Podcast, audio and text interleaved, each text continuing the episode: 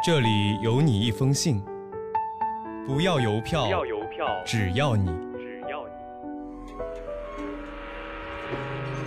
离开了家乡，离开了家乡，我更想念你。欢迎收听家家书系列栏目。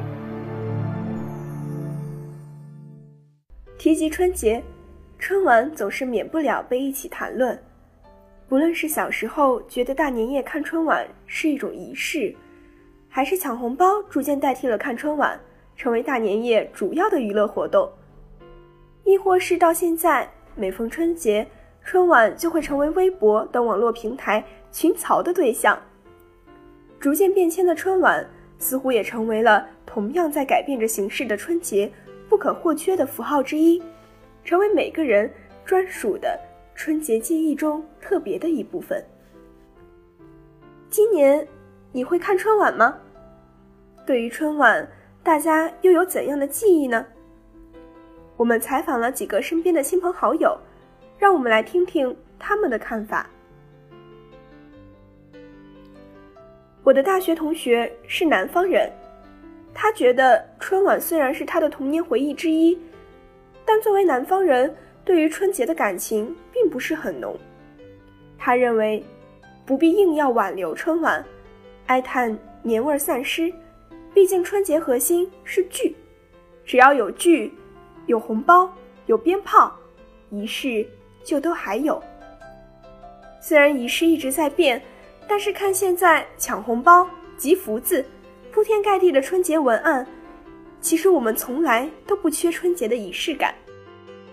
而我的表姐就从一个更加客观的角度进行了分析，她认为春晚的制作水平每一年是在提高的，不管是华丽的舞美，还是分会场进行的特别方式，都呈现出央视对于春晚质量的高度重视。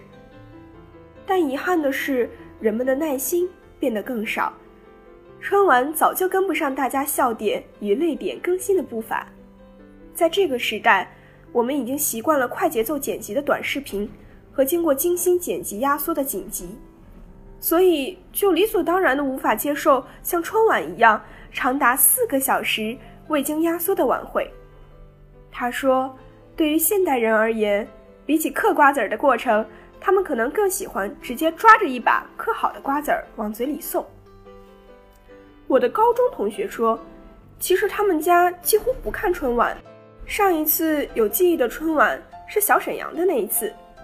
后来小沈阳大火，在报纸媒体上面频频露面，伴随着我同学就对那年的春晚印象深刻。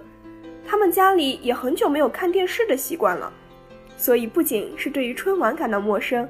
现在很多的电视节目、综艺等等，也是几乎没有听说过。久而久之，对此感到漠然。他们家应该对于春晚这个节目没有什么感情。而在我看来，我觉得春晚是过年必不可少的一样调味品。有了春晚，才有年味儿。春晚对于我来说，就是与所有家人一起坐在沙发上。长辈们聊天谈心，小辈们玩纸牌游戏，桌上是糖果瓜子儿，电视里放着热闹的节目，每年都是如此，唯有春晚在播，才觉得是在过年。当春晚里主持人开始倒计时，电视机前的我们也随之雀跃。春晚是一个象征符号，它本身的内容并不重要。每年荧屏上都有新的面孔出现，但不变的是它向观众传达的含义：过年了，春节快乐。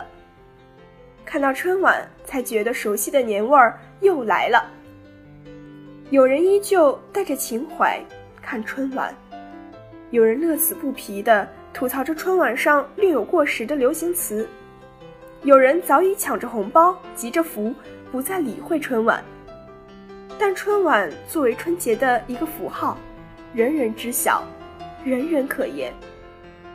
当我们提到春晚，首先想到的便是又是一个春节，又是一届春晚，又是一年祝福。在今年春晚即将呈现之际，春节即将到来之际，我们预祝大家吃好喝好，度过一个团圆年。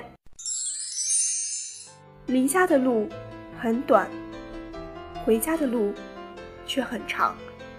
今天的家书故事就和大家分享到这里，之后将由我的小伙伴们继续为大家带来有关家书的那些事儿。祝大家新年快乐！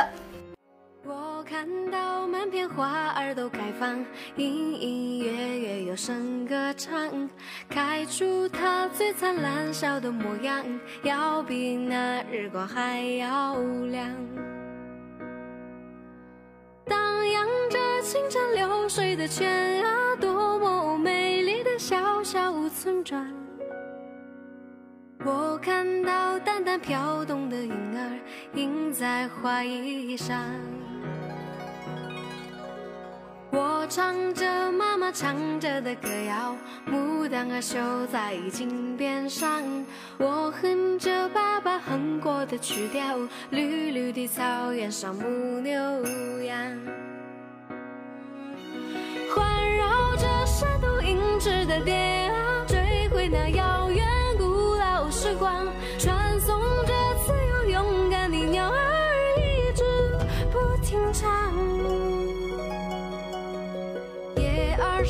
轻轻跳动的水花，偶尔沾湿了我发梢。